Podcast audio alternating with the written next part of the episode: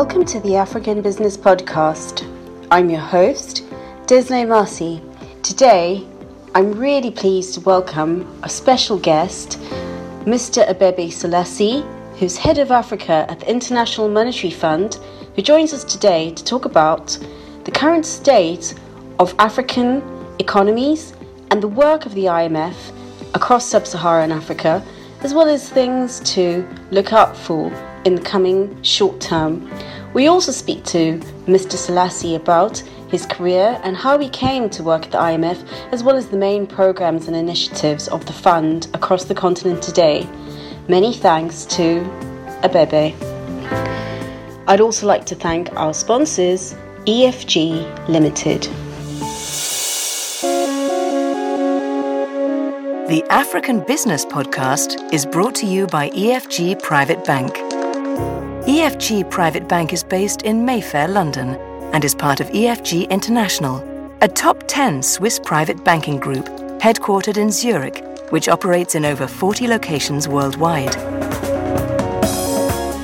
EFG caters towards the domestic and international high net worth individuals.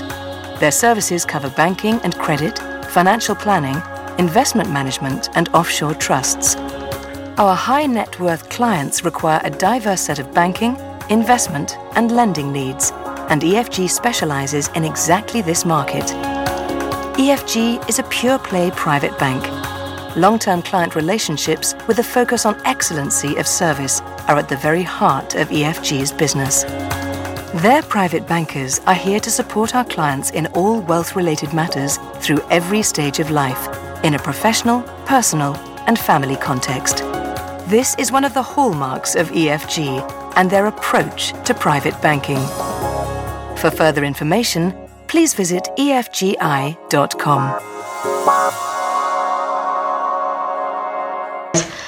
Thank you so much to Abebe Selassie, Head of Africa the International Monetary Fund, for joining us on the show today. Thank you so much, Abe, for coming on the show. Thank you so much for uh, inviting me. Huh? Thank you. Thank you, Abe. It's a real privilege. So, Abe, um, these are very challenging times uh, all around the world. Um, you know, we're both having this call uh, from our homes um, in, in lockdown. Um, and the news has not been um, great coming out of Africa. Um, do you see there are some silver linings on the horizon? What is that expression? That it's always uh, darkest before uh, dawn no? Um, so I, you know uh, this indeed is a very difficult year for um, for Africa uh, economically health wise uh, the disruption is really like nothing we've seen in our lifetimes and very difficult. But uh, year but you know I inherently I'm an optimistic person but more generally kind of you know my life experience also makes me very optimistic about uh, our continent. Um, you know, uh, I started my working career uh, in the early 90s uh, in Addis. Um, uh, and the transformation I've seen in my country, the transformation I've seen elsewhere in Africa, you know, in my working career uh, has been just incredible, incredible. And you know, if from that weak position in the early 90s we can make all this progress, I have no doubt that, you know, uh, we will, we will um, overcome this too and, and make further progress because the foundations have been improving in recent years. Yeah, um, I, I certainly hope so. And Abe, before we get into to the meat of the technical discussion, what were you doing in, in the 90s? Can you give us a bit more information on what your path was uh, on the role today? I really like to know what makes our guests tick and, and what their journey has been. Um, so, you know, I'm Ethiopian. Um, I grew up in Addis, of course, and then left for uh, education abroad, um, and returned uh, after a few years of working in London, uh, studying and working in London to Addis to work for the government uh, in the early 90s, um, in uh, in 1992. Uh, and was working there for a couple of years before coming and joining the IMF. Um, so um, I've you know, trained as an economist, macroeconomist, and um, you know, uh, what made me go into economics was, um, you know, like like all good Africans, my my as a 16, 17 year old, my aim was to be an engineer, a lawyer, a doctor. Uh, but um, the, the uh, in the you know while I was still uh, trying to decide what to study, um, the famine was um, taking place in Ethiopia in in the mid '80s. Um, and uh, you know, seeing uh, my country um, uh, in the news day in day out, my people suffering so much uh, made me really, really want to understand the root causes of uh, of uh, the famine, you know, uh, the poverty that we have in our countries, and uh, that's what motivated me to study economics. And uh, I've been trying to understand economics ever since.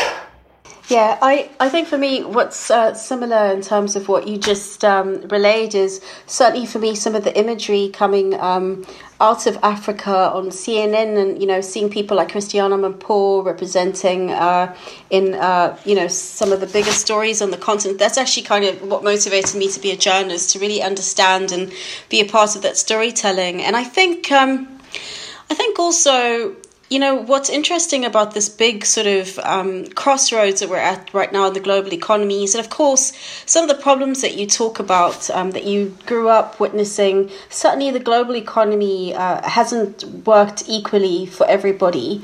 And uh, and I, I know that a big part of uh, Madame Kristalina Georgieva's vision uh, for her leadership of the IMF is to make an inclusive economy that w- works for Africa and certainly um, in terms of uh, the post-pandemic uh, priorities.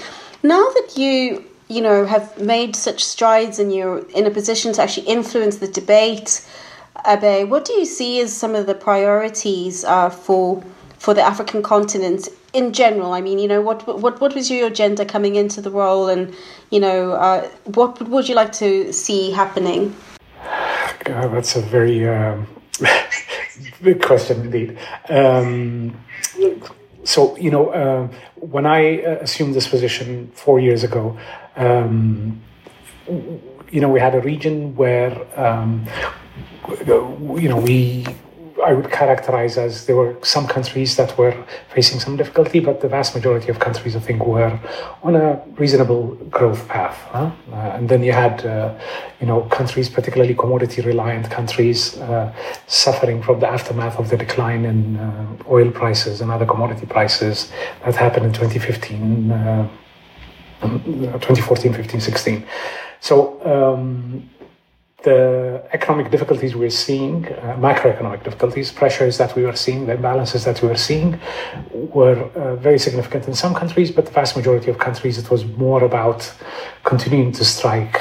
Um, you know, a balance between development objectives and making sure you know you you, you don't get into macroeconomic difficulties. This year, of course, uh, all of that has changed dramatically. Uh, many more countries are being pushed to the edge uh, right now. Uh, this is true for Africa, but really around the world. Uh, so we've had we we are in the process of you know really trying to think very deeply about um, how best to engender, how best to facilitate uh, as robust a recovery as we can uh, in Africa um, importantly, uh, how to make sure that this economic growth um, is of high quality.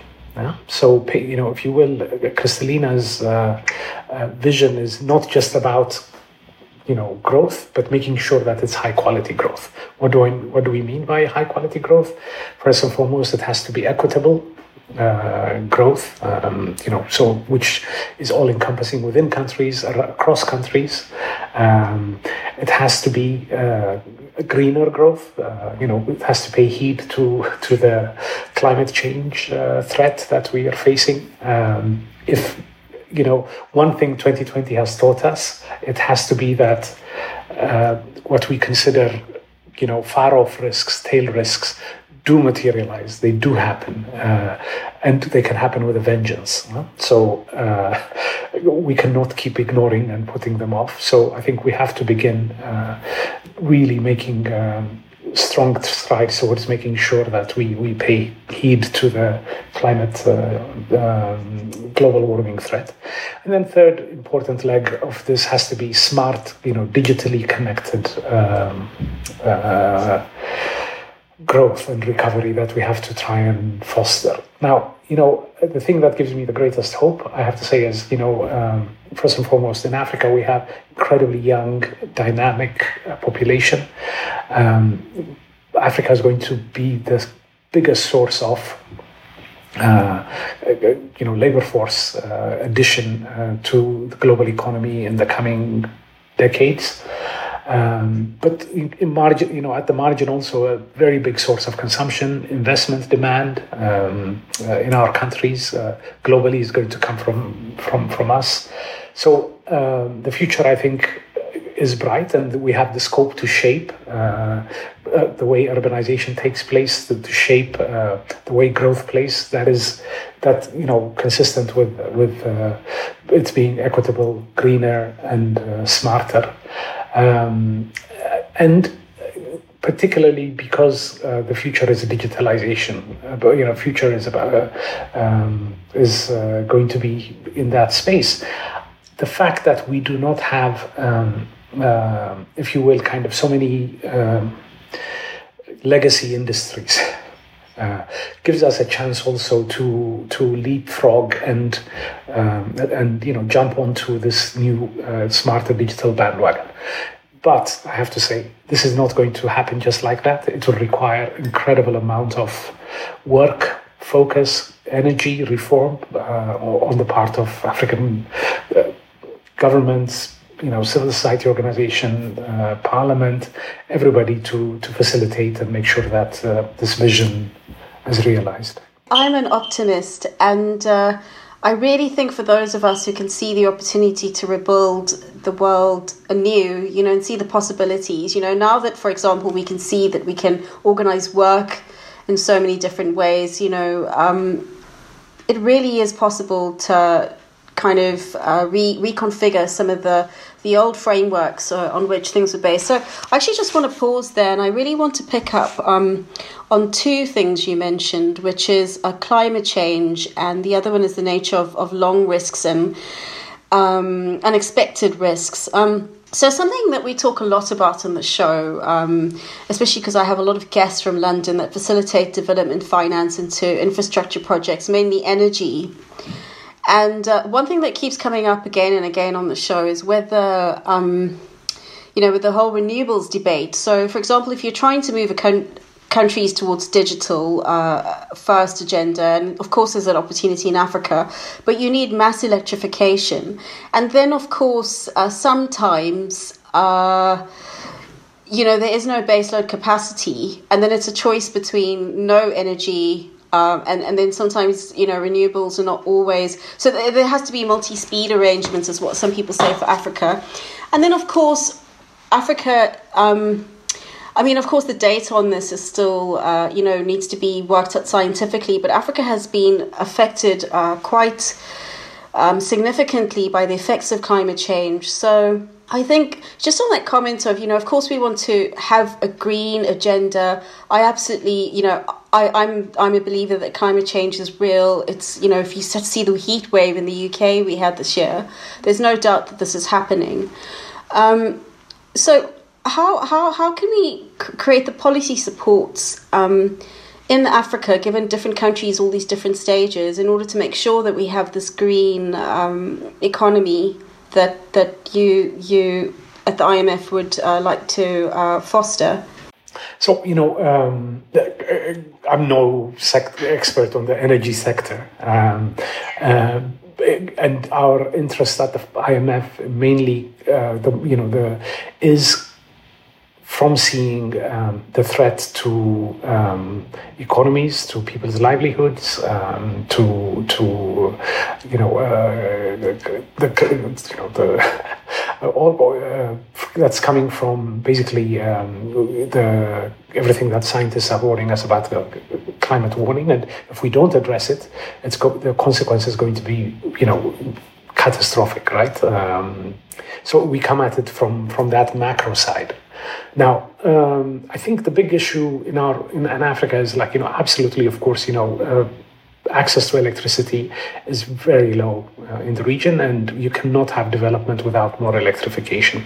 Uh, the question, I think, is how best to generate that electricity. Um, you want to do renewables, you want to do things um, that um, that uh, are going, not going to do uh, more damage uh, to the um, to the environment. And I think why this is key in Africa and why it's in the global community, international community's interest is, you know, one way or another, the electrification is going to happen. African countries need, you know, African people need.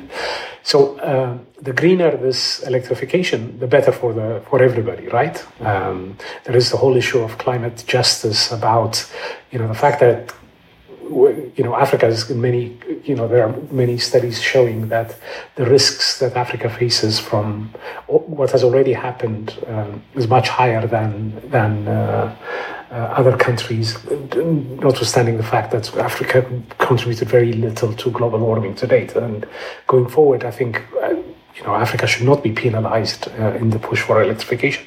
So I think there is scope um, to support Africa to to do um, introduce greener uh, technologies in the electrification drive. Um, I think um, the key issue between is really how to generate financing that is sufficiently long term that will you know that can give a chance for countries to to invest in the right types of renewable technologies. Technology transfer can play a role.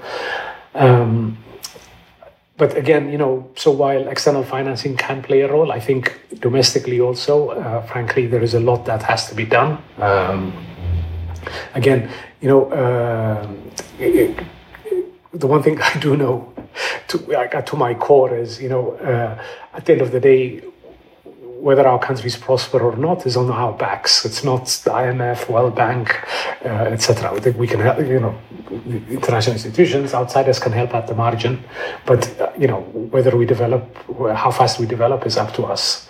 So the and the side of the reform in the energy sector, in you know, in public investment more broadly, where we have not been as strong as countries has been that we have done all this investment in roads, in um, infrastructure, but we've not been so good at capturing the rate of return on this investment. Huh?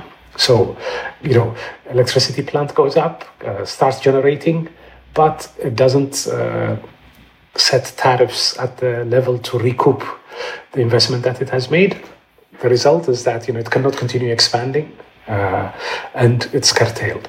You know, contrast electricity penetration with uh, uh, with mobile phone penetration. Oh, absolutely. In South Africa, everyone has at least two phones. you know, and th- think about it. I mean, and which is yeah. more important?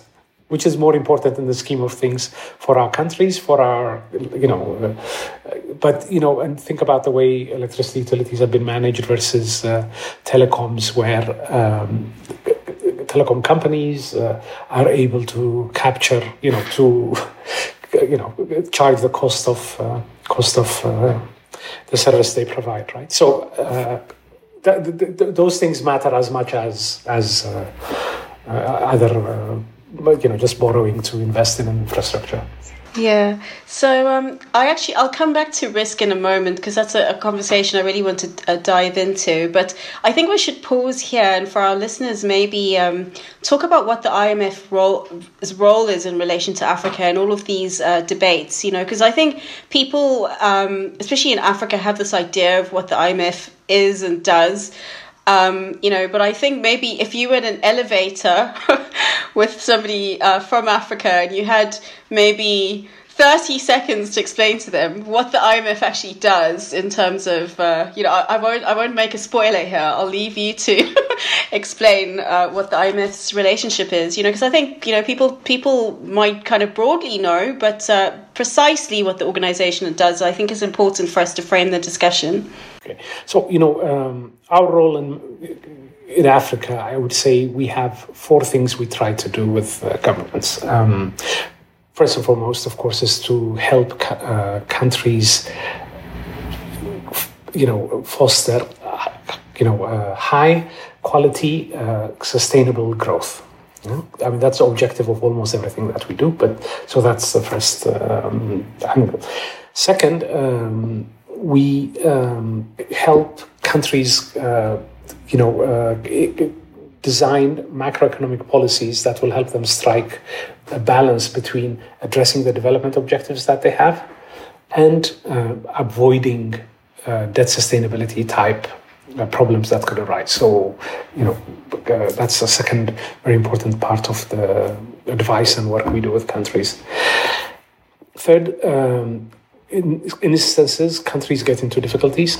Um, as a result of exogenous shocks like the one that we're seeing in the context of the pandemic. Uh, and when that happens, we uh, provide um, financing uh, to help countries overcome the shocks uh, and you know transition um, into better um, into you know uh, to overcome the shock.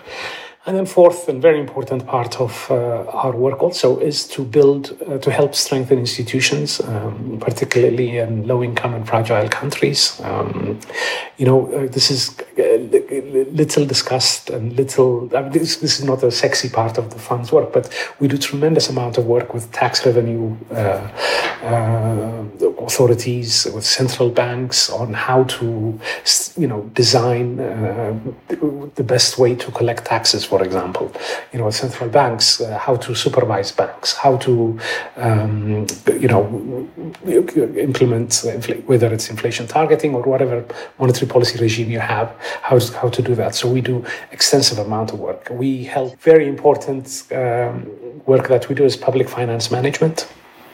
Uh, so, you know, how to make budgets transparent, uh, how to increase uh, and strengthen uh, controls on government spending, um, how to, you know, strengthen uh, entities like accountant, general accountant's office, you know, what they can do um, to make sure that public resources are used to the best possible uh, um, extent that they can be. Um, so there's a lot of work we do uh, in that area. And how we do this basically is by distilling what has worked in around the world. I mean, the great vantage point that we have is that we have 189 member countries. We see what's been tried in countries and failed, what's been tried and succeeded. So we have a lot of experts that are able to distill, um, and we, you know, either prepare reports and uh, for countries, or in most, in many cases, have peer-to-peer um, sessions. And so we have experts, I don't know, from uh, Indonesia or Malaysia that will go uh, to Guinea-Bissau or uh, you know and share their experience. Uh, so you know we we facilitate that kind of uh, peer-to-peer learning also. No, it's incredible. I, I, in in my career, besides journalism, I've done a lot of Africa advisory work, and I've often had to read uh, Article Four country mission reports. So they're extremely comprehensive. Some of them run into hundreds of pages and extreme amounts of detail there on the projects and uh, the engagement as well. So what's interesting is uh, so two major economies. Uh, you know, Nigerians and South Africans are famously competitive, but they run the two most uh, politically and economically strategic continents in Africa. I think it's interesting in South Africa's case, particularly. Uh, both have had to go to the IMF uh, recently uh, in the in the context of the pandemic. Nigeria are seeking 3.4 billion um, in assistance, and South Africa 4.3 billion US dollars. Now it's it's interesting South Africa's case particularly because the the ruling party there was you know they were never going to go to the IMF you know because some of the reasons I, I sit here historically some of the uh, misunderstandings maybe of the role of the fund uh, on the continent or maybe some structural things didn't work out um, in, in the past. But does does the fact that these countries have, you know, because especially you know in South Africa, the media there have been reporting and, and sort of criticizing the country and saying, oh, you know, uh, you know, it's it just shows that everything's just going to mess here because they've had to go to the IMF. But of course, what people don't realize, you know, the governance and capacity building you've spoken about, the IMF's not just going to extend money to a country without sort of talking about you know that rehabilitative process and and the capacity building needs to take place. So, does the fact that these two countries had to go to the IMF mean that they had fundamental structural problems? You know, uh, or is the pandemic you know an unprecedented shock for countries every? Well, I'm trying to get a sense of if there's a big exogenous cho- shock and a country doesn't have its house in order, it's kind of like then, you know, they'll be more exposed, I guess. Indeed. I mean, you know, I have to say, um, this uh, pandemic is really exceptional. It really is exceptional. Um, even the most uh, prepared countries. I mean, you know, you've seen the the wreckage that it has wrought on even the advanced countries, um, the toll it has taken in countries with incredibly strong uh, health. Systems, uh, you know, uh, uh, economic balance sheets. So this has been really an exceptional year. Um, so it's you know, uh, in the context of once in a hundred year shock. I mean, you know, the IMF is created 70 years ago exactly kind of you know for this and even smaller shocks right so um, these are the, the, you know South Africa, Nigeria, Kenya, Ghana. These are all you know members of the institution. They have the right, they have you know to come and get financing uh, at very very you know favorable terms in a year like this. Um, for the institution, it was very important that we showed solidarity, that we are as supportive as we can be in rapidly making these resources available in much bigger amounts than we've ever done. So, um, the context of the pandemic, I have to say, is very, very different. And the real reason that they came to us is because of the exceptional nature of the shock. Um, and frankly, you would be uh, missing out on a massive opportunity to not, you know. So, just to give you an example, um, you know, the resources that we've made available uh, to South Africa the borrowing cost is less than 1%, you know, half a percent or so. Uh, this compares with 8 9% in Rand, and, uh, you know, I don't know what the dollar rate is, probably about the same. Uh, the same thing for, uh, for uh, Nigeria. Uh, you know, of course, capital markets were disrupted, etc. also. So that's exactly what, you know, the role of the IMF to come in and provide these resources. I would separate this from kind of the more um, medium to long term challenges that both these economies face um, in terms of you know in Nigeria's case needing to diversify the economy away from oil dependence um, um, so you know and revenue mobilization is a huge issue in Nigeria. Uh, those issues remain but this year uh, what was really important for Nigeria for South Africa for other countries uh, that have been turning to the IMF is to avoid um, the pandemic tipping over countries, you know, compounding and making it almost impossible uh, to come out of this crisis uh, to be able to address the longer term uh, issues. Um, so that's how I would frame kind of the, the recourse that the countries made to us. Frankly, it was, you know, on their part, incredibly smart economic financial uh, decision. And of course, that's exactly, again, uh, to reiterate what the IMF is there for uh, in exceptional times like this. Yeah, I mean, if especially if you consider that one way to, to make money uh, on the currency markets is through the carry trade, because the interest rates actually of some of these emerging economies extremely high you know so I, I mean to get to get a loan of less than uh, one one percent that, that's incredible you know considering what what financing would normally uh, cost them uh, even in normal times. So um, I think also Nigeria's situation is particularly interesting. The pod, one of the podcasts we have coming out after this one is I, I interviewed the COO of uh, Oando PLC, which is a, a, a big Nigerian uh, indigenous oil producer, and we had a very lengthy conversation there about. Um, what they're going to do about resource and uh, revenue uh, diversification. Um, so, very interesting to see how um, things will come out on the other side. Abe, I know this is like um, this kind of relates to my next question, uh, but I, I want to ask you how long can we see the other side of this yet? Or, or do we know if we if we even halfway through? You know, um, I'm so you know I you know the reason I hesitate is because I want to be very um, cautious. Uh, and we are asking and advising countries to be very cautious. Again, you know, even the countries with, you know, uh, better institutions, better uh, infrastructure, more resource are being hit by a second wave as we speak, right? Um, uh, so I, I, you know, in Africa, partly because testing has been low. Uh, and uh, reasons that you know remain to be studied. Uh, the disease burden hasn't been in, of the same order of magnitude, uh, at least you know according to the numbers being reported, as we've seen elsewhere. So that's cause to have you know sigh of relief. Um, I think in no small part this is because of early action that governments took. Uh, so we shouldn't underestimate uh, uh, that. Um, but you know, we cannot also kind of rest, assume that this will remain the case going forward. So that's why I'm, I'm being hesitant in terms of saying whether this is over.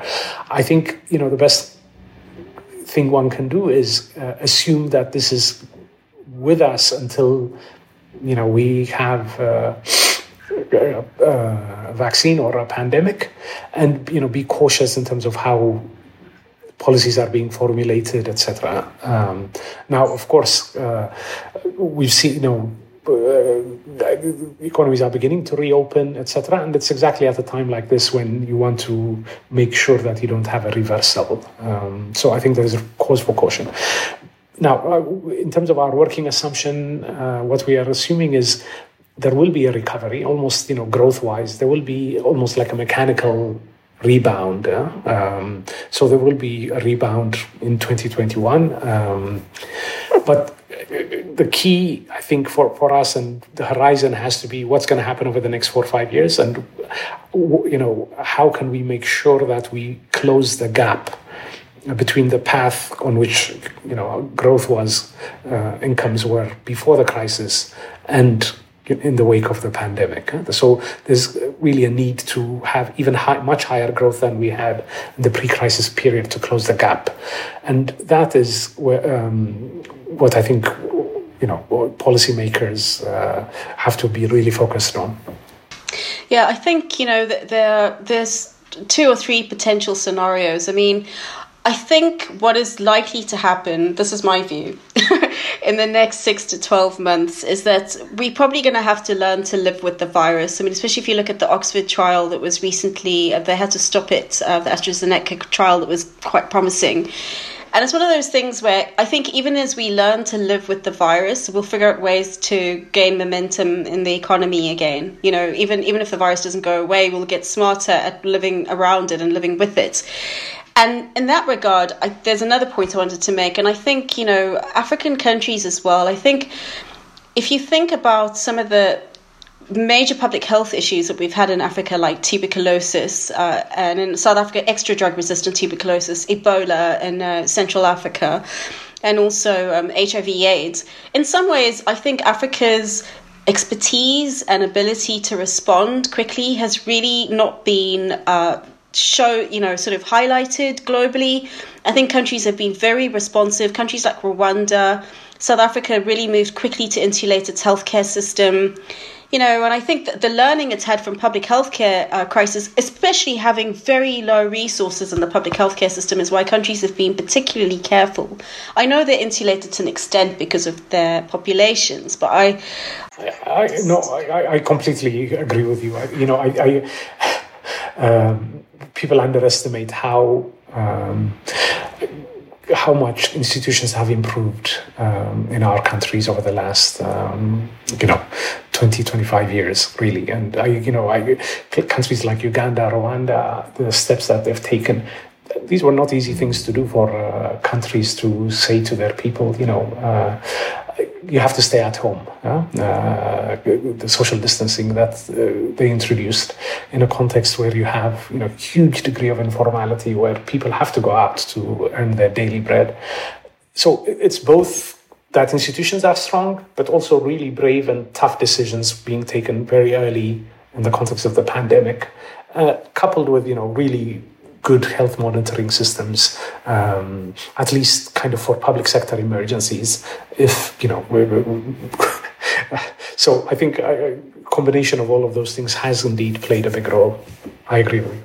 And then on that note, so one of the questions that I really want to talk about um, is, you know, so everyone's like, oh no, we, we, there's no way we could have seen this coming. But I have uh, some friends who are epidemiologists and doctors, and I've done some panels we've talked about this kind of thing. And epidemiologists, the World Economic Forum put it as one of the risks last year. A pandemic was on the way. Bill Gates famously, famously uh, foresaw it. And, you know, the epidemiologists are saying, yeah, but we told you, we told you. And you're kind of just lucky that it's something, you know, not that coronavirus is a, is a joke, but it's, it's a lot milder than some other virus that could have happened. So what is this? And you know, and then it's related to things like the, these long range, far off. It's almost like because your brain can't think about the fact that you could die of heat in climate change scenario, that you could have this incredibly infectious disease. So you just kind of put it out of your mind in the policy context. If you're a politician, you just sort of you know think it's not going to happen, and then something like this happens. So what has this taught us? Do you think we're actually going to learn? You know, could could we incorporate this learning to do something about climate change? You know, what does this taught us about the nature of risk? You know, um, this is why kind of the, the, the, the, you know at the beginning, as I, I was saying, if tail risks do happen, if you know this is what 2020 um, um, has taught us. So this is exactly why we cannot keep uh, putting off uh, action on addressing climate change right? Uh, I think that's really, really important. Um, and who's to say uh, that this is the only virus out there uh, either? So I think uh, strengthening resilience, more investment in public health um, is going to be part and parcel also of the agenda going forward. Um, so, you know, uh, this is why I was stressing earlier that you know we really do have our work cut out in terms of making sure that you know um, the, the growth, the quality of growth matters, and not just. Uh, the, the fact that the economies are expanding. Yeah? And, you know, frankly, another element to all of this is uh, the equity side that I mentioned. I mean, you know, uh, social protests can be uh, as, uh, as uh, disruptive uh, if we not making sure that the, the fruits of uh, growth are being shared across um, across uh, society. So, um, you know, I think the quality, you know, more emphasis on the quality of growth uh, will be a really very important way uh, in which we can make sure that uh, we uh, we're not caught um, as we were this year. On that, you know, sort of how risks in the world are changing, and I, you, you talk about social risks and political risks, and one thing that I'm always on about in the show as well is so pre-pandemic. So I want to talk about the the global economy. Uh, of course, the pandemic's there, but it's just like what else is going on. So we went into 2020 with the US China trade war. We had Brexit and Trump. And I think Brexit and Trump, especially, uh, showed uh, analysts that risk is not idiosyncratic to emerging markets, and I, um, especially political risks, and uh, what uh, some of the uh, populist risks as well. And I think if you saw some of the interest in uh, financial commitments towards Africa at FOCAC, uh, the last FOCAC, China committed $56 billion. The EU, uh, under Juncker, in the State of the Union address, they committed 35 billion. You had the Russia Africa summit last year as well at Sochi. So I think uh, you can fairly say that countries are realizing in a world where risks are getting completely configured. I mean, I don't, you know, you've got the UK now threatening to leave the withdrawal agreement and we might crash out of Europe. Um, that's kind of the feeling in London at the moment. So, in a way, Africa has become more strategically and more politically important and economically important, if only from the perspective of diversification. You know, whether investors will begin to see it as a safe haven, I think, is uh, another jump that needs to happen. You know, the people really accept that risk is everywhere in the global economy. So within that context, sorry, I know it's another of those really big little questions, but I, you know, I'm trying to say, okay, of course there's a pandemic, but there are also a lot of other interesting shifts that I think point to things being really different to Africa in terms of like uh, when we come out of this pandemic, how we rebuild, you know the kind of partnerships that Africa can look forward to happening, and you know a seat at the table, particularly if uh, Ngozi Okonjo-Iweala gets the WTO Director General um, appointment. You know, so just one thing I would take issue is like you know uh, uh, people realizing Africa is important. I think Africa has always been important. Exactly. Yeah. I think. uh, I, I personally, sorry if I, if I if I could just stop there. I personally hate the term emerging economies or developing economies. These economies are economies. They're just maybe not any. Anyway, sorry. I'll let me let, let me let you continue. so yeah. you know, um, but I think uh, what. Um, is what people are uh, are uh, acknowledging and uh, you know seeing as just uh, uh, going forward um, the incredibly important role Africa is going to have in the in um, the, the shaping you know the demographics of the world. And and I think from that will come uh, the economic economics. You know, I, I, some years ago, like four or five years ago, um, we did some work on uh, this demographic trajectory of the world of the work, and um, my uh, Antoinette Sayeh, uh, my uh, you know, uh, who's now man, deputy managing director, and I wrote this blog post where we wrote that this century is the African century. And the reason why we posited that was because, um, you know, by 2030, uh, one in two new entrants into the global global labor force will be coming from sub-Saharan Africa. Not Africa as a continent, but sub-Saharan Africa. Okay, so one in two new entrants into the global workforce. This at the same time where the global, you know, the labor force globally is going to be declining uh, in most countries as they're aging um, true of uh, many countries in Asia. Um, uh, I think the exception is India, Europe, uh, probably North America also. So, um, you know, Africa will at the margin be a very important source of investment, consumption demand globally. Uh, how Africa's uh, economies you know, develop, uh, how urbanization takes shape in Africa, will have a major determinant, you know, will have a major bearing on how green, uh, how uh, dynamic uh, the global economy will be. So I think people are waking up to that. Um, and, you know, there's all kinds of uh, political interest uh, and private interest increasing. That, you know, again, I keep uh, making this, coming back to this point again and again and again.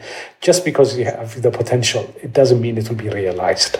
And history is legion with uh, demographic transitions which have not gone the right way.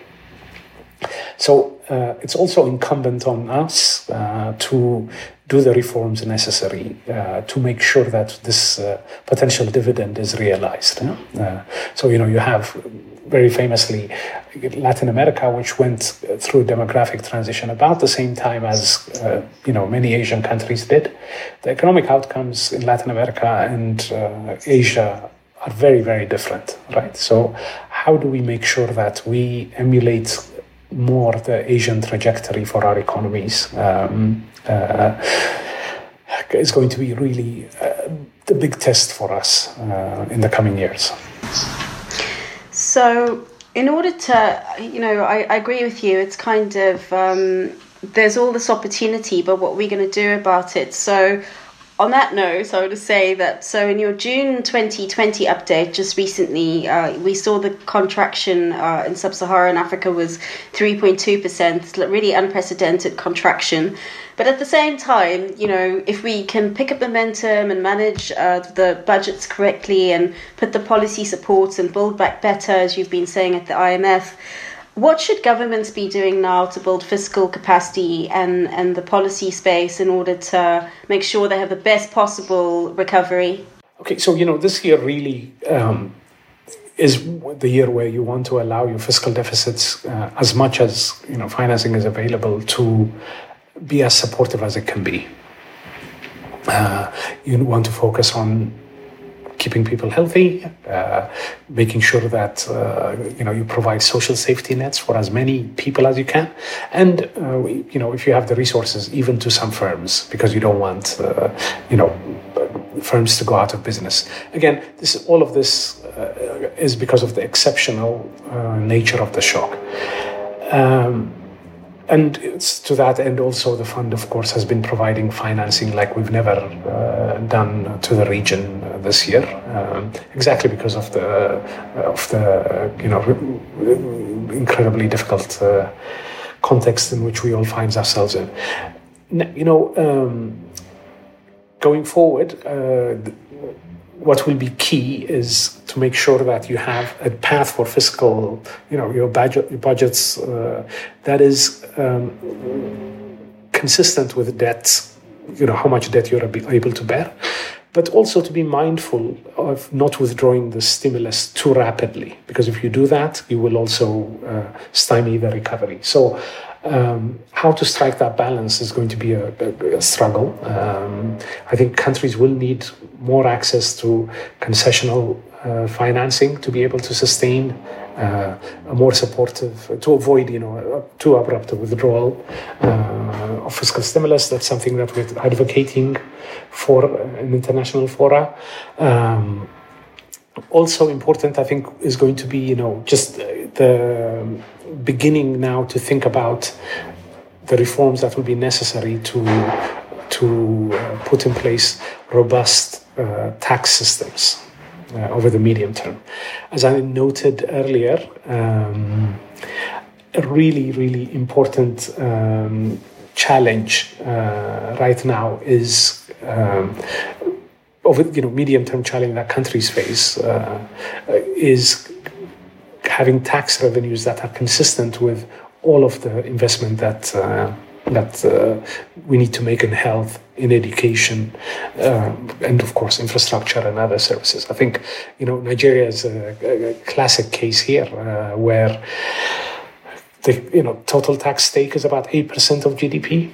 Uh, and there's just no way that Nigeria can have the kind of education system, the kind of health system, the kind of infrastructure that it needs with just 8% of GDP in tax revenues. So, how do you, over time, put in place the tax policies necessary to increase that? So, those are the kind of reforms that will be important. Yeah, no, especially uh, for our listeners who don't know Africa uh, very well, it's especially important in Nigeria's case because it's got uh, one of the biggest populations as well in Africa. So, this demographic uh, surge that um, Abe is talking about, I think the majority of people are going to be Nigerian actually uh, in years to come. So, um, Abe, we I could sit and talk to you all day. This is really one of my the uh, political economy of Africa is one of my favorite things. Uh, but we unfortunately we're running to time. So before we we say goodbye, do you have any closing thoughts? Whether that's something you've learned in the past six months, or any initiatives you want to talk about? What do you want to leave our, our listeners with to think about before we say goodbye today? I, you know, um, I do. Uh, very, very strongly to my core believe uh, that um, you know our continent is um, you know the, the future is bright and you know we will overcome this too and uh, and uh, do much better um, in, in, the coming years um, I think you know we see signs of that already um, in terms of how uh, strong Africa is, as we discussed uh, earlier. In you know going into this pandemic, nobody gave us a chance. Nobody gave our countries a chance. Nobody gave Africans a chance. But I think uh, surprised people by by the robustness of the response. Uh, of course, not in every country, not in every place. I mean, Africa is just too heterogeneous and uh, uh, a place uh, to, to generalize about. But I do th- see quite a lot of um, quite a lot of the institutional strengthening that have happened over the years beginning to uh, pay off, um, and you know, look forward to all of the good stuff that's going to be coming out from from our countries. Thank you so much, Abe, for your generous insights and for your time today. It's a pleasure to have you on the show. Thank you. Thank you so much, uh, Leslie. Okay, thank you.